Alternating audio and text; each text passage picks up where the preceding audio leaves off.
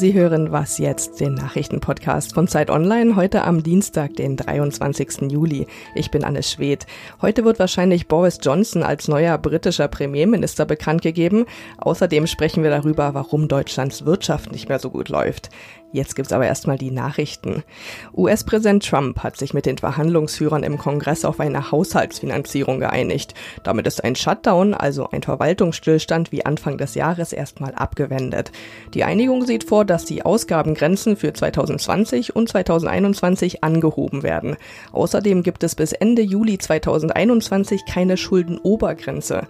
Dadurch wird der Schuldenberg der USA aller Voraussicht nach weiter anwachsen. In Spanien stimmen die Abgeordneten des Parlaments heute darüber ab, ob Pedro Sanchez nochmal Ministerpräsident wird. Die Sozialisten hatten die Parlamentswahl im April zwar gewonnen, bekamen aber nicht die absolute Mehrheit. Sanchez braucht deshalb jetzt auch noch die Stimmen von anderen Parteien, um wiedergewählt zu werden. Es ist aber davon auszugehen, dass das linke Bündnis Podemos für ihn stimmt und auch Teil der Regierungskoalition wird. Redaktionsschluss für diesen Podcast ist 5 Uhr.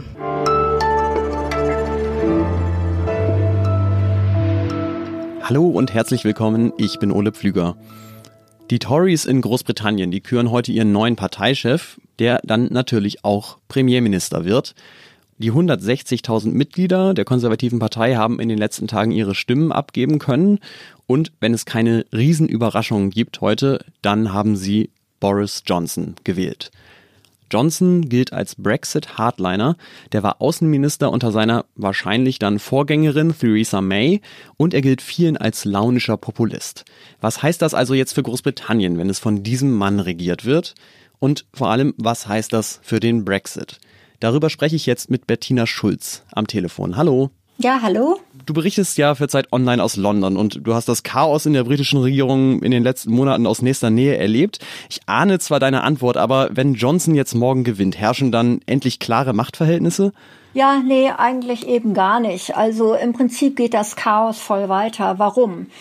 Ähm, die Mehrheitsverhältnisse ändern sich ja im Parlament zunächst mal gar nicht. Also die konservative Partei kriegt jetzt zwar einen neuen Parteivorsitzenden, aber er hat ja weiter die gleichen Abgeordneten im Parlament wie vorher. Und es geht eigentlich darum, wo kriegt er jetzt seine Unterstützung her? Er ist ja nun äh, ein vermeintlich Hardliner, Brexit-Anhänger, redet immer vom No-Deal. Also deshalb steht jetzt der rechte Flügel der Partei hinter ihm. Aber Gleichzeitig wenden sich die etwas moderateren äh, Abgeordneten von ihm ab.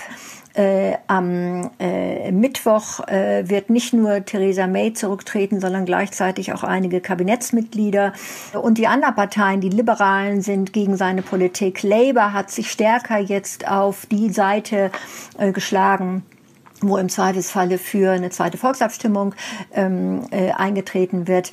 Also Boris Johnson ist im Prinzip auf genauso einer wackeligen Position wie Theresa May vorher war. Du hast es jetzt ja schon angerissen, das Thema, das alles überdeckt, ist wirklich der Brexit in dieser Frage. Da bleibt wenig Platz für andere Probleme. Johnson gilt da als Hardliner. Was ist denn überhaupt sein Plan oder, oder kann man überhaupt sagen, dass er einen Plan hat? Eigentlich müsste er eine größere Parlamentsmehrheit haben, um irgendwas im Parlament durchdrücken zu können. Dafür wäre es ideal, wenn er eine Wahl abhalten kann und in einer Wahl eine, eine größere Mehrheit bekommen würde. Kann er aber nicht, denn eine Wahl wird für die konservative Partei immer schlecht ausfallen, wenn sie gemacht wird vor einem Brexit. Also Boris Johnson weiß, er muss möglichst schnell einen Brexit hinlegen. Wie tut er das? Ähm, das, die einzige Möglichkeit, wenn nichts Neues verhandelt werden kann, ist im Prinzip zu drohen, dass er am 31. Oktober Großbritannien mit dem No-Deal aus der EU rausnehmen wird. Das sagt er jetzt. Er kriegt da Unterstützung von der rechten Seite der Partei. Ob das hinterher so kommt, steht auf einem völlig anderen Blatt. Das heißt, ähm, die Verhandlungsposition, die er gegenüber der EU hat, ist vielleicht gar nicht so stark, wie seine Anhänger denken. Ne? Da gibt's ja immer dieses Argument, Theresa May hat man diese No-Deal-Option eh nicht so richtig abgenommen. Johnson gilt als unberechenbarer. Ja, das wird hier so, ähm, das trägt die rechte Seite der Partei so vor sich her. Aber dafür müssen wir eines bedenken. Es wird immer gesagt, Großbritannien sei jetzt wesentlich besser vorbereitet als äh, noch im März, um einen No-Deal durchzuziehen. Wirklich? Ich bin gerade auf der Autobahn gefahren von äh, Dover hoch nach London. Ja, da muss man äh, langsam fahren, weil immer noch die Hälfte der Autobahn abgesperrt ist für die Lastwagen, die irgendwann da Schlange stehen müssen, wenn es an der Grenze chaotisch wird. Zweitens, wenn man Boris Johnson genau zuhört und auch den Hardlinern, wenn man fragt, was ist ein No Deal, ja, dann heißt es immer, na ja, dann müssen aber äh, folgende Dinge geregelt werden und dann kommt eine ganze Liste von Vereinbarungen, die Großbritannien mit der EU ähm, äh, abschließen will, damit eben nicht nur die Flugzeuge fliegen und die Medizin kommt, sondern im Prinzip der Handel so weiterläuft wie bisher. Das heißt, ein wirklicher No-Deal, ja, äh, äh, das ist ein Schlagwort, aber darum geht es nicht. Egal, was in den nächsten Tagen passiert, die Situation ist also genauso verfahren wie vorher. Danke fürs Erläutern, Bettina. Okay, alles klar, Ole. Wo Chaos ist, ist schwierig, Klarheit zu bringen. Das ist richtig, ja. Wir versuchen es hier trotzdem.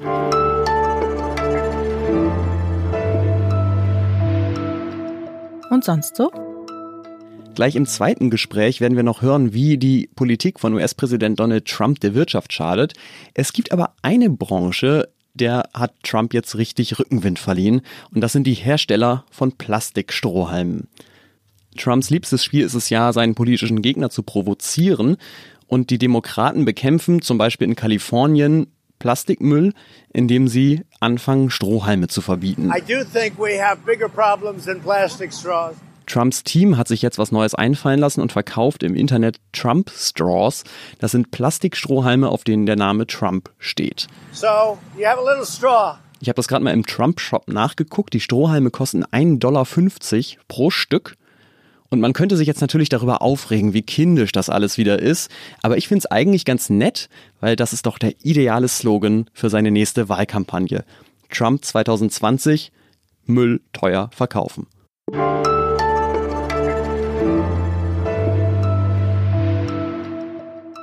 Seit Monaten liest man ja immer mal wieder Warnungen, dass es der deutschen Wirtschaft nicht mehr so gut geht wie die letzten Jahre. Menschen verlieren ihre Arbeit, Gewinne schrumpfen und die Wachstumsprognosen werden verfehlt. Und langsam stellt man sich ja schon die Frage, droht uns jetzt ein richtiger Abschwung? Mein Kollege Koya Ruccio aus dem Wirtschaftsressort der Zeit hat sich diese Frage gestellt und hat die Antwort sozusagen am Herz der deutschen Wirtschaft gesucht. Und das ist nicht etwa, wie man jetzt vielleicht denkt, die Autoindustrie, sondern die Maschinenbauer. Warum, Kolja, kann man ausgerechnet bei denen so gut sehen, wie es gerade läuft mit der Wirtschaft? Ja, ähm, es gibt da zwei Gründe. Also die, der eine Grund, warum es sich lohnt, beim Maschinenbau genau hinzuschauen, ist, dass es tatsächlich eine sehr wichtige Branche ist für Deutschland. Äh, es arbeiten in keiner Industrie mehr Menschen als im Maschinenbau.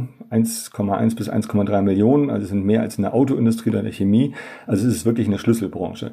Und das zweite ist, der Maschinenbau produziert ja keine Konsumgüter, also nicht etwa Autos oder Shampoo, aber er produziert Maschinen, mit denen man Autos oder Shampoo herstellen kann. Und wenn die Konjunktur sich ändert, wenn die kippt, dann merkt man das zuallererst typischerweise immer dort, wo die Firmen kaufen, bei den Investitionen. Wenn die nachlassen, die verändern die Konjunktur. Und da ändert sich was, da kippt die Konjunktur. Kann man noch sagen, das, was du jetzt gesehen hast, sind das normale Schwankungen in der Konjunktur oder äh, woran liegt das? Ja, also es sind äh, ganz deutlich mehr als normale Schwankungen.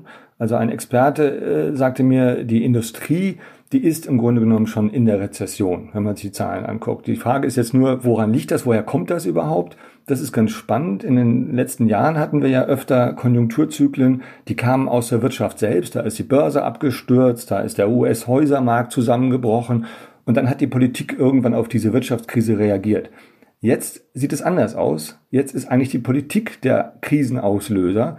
Es sind nämlich Sachen wie äh, Donald Trump, der uns allen vor Augen ist mit seinem Handelsstreit in, in China. Äh, aber auch der Brexit, der natürlich tausendmal diskutiert wurde, auch die Klimapolitik, wo irgendwie klar ist, da soll sich ganz viel ändern und bewegen, aber es ist nicht so richtig klar, was genau. Kommen jetzt noch mehr Fahrverbote, kommt eine CO2-Steuer. Und es sind ganz viele Firmen, die in dieser unsicheren politischen Lage sich zurückhalten, nicht mehr investieren wollen, weil sie sagen, nee, wir wissen nicht, was da kommt. und da halten wir unser Geld erstmal zusammen und das merkt dann der Maschinenbau und merkt damit gerade die deutsche Industrie besonders heftig. Du hast ja gerade die Klimapolitik genannt, was du gesagt hast, finde ich ganz interessant. Das heißt, es ist nicht die Klimapolitik selbst, die das Problem ist, sondern dass nicht klar ist, welche Politik da kommt, ne? Genau, absolut. Also ich glaube, die meisten Firmen könnten sich, äh, können sich darauf einstellen, wenn sich was verändert. Äh, sie müssen nur irgendwo eine gewisse ähm, Klarheit bekommen, in welche Richtung geht's. Also das ist ja für Investitionen super wichtig, wo man Geld ausgibt, was für Fabriken, für Maschinen, die noch 20, 30 Jahre laufen sollen. Das ist immer so ein Blick in die Zukunft. Und wenn man da das Gefühl hat, ich weiß gar nicht, wo es jetzt genau hingeht, was, wie, in welchem Tempo sich das verändert, was noch erlaubt ist, das äh, schlägt immer auf die Investitionen durch. Und die Unternehmen bräuchten einfach mehr Sicherheit, wo geht's hin, in welchem Tempo, dann könnten sie sich auch darauf einstellen, aber das fehlt. Danke für deine Einschätzung, Kolja. Bitteschön. Das war's auch schon wieder bei Was jetzt für heute. Schön, dass Sie zugehört haben. Wir freuen uns auch sehr über Feedback, über E-Mails an wasjetzt.zeit.de. Wir versuchen das alles zu beantworten. Ich bin Ode Pflüger. Bis morgen.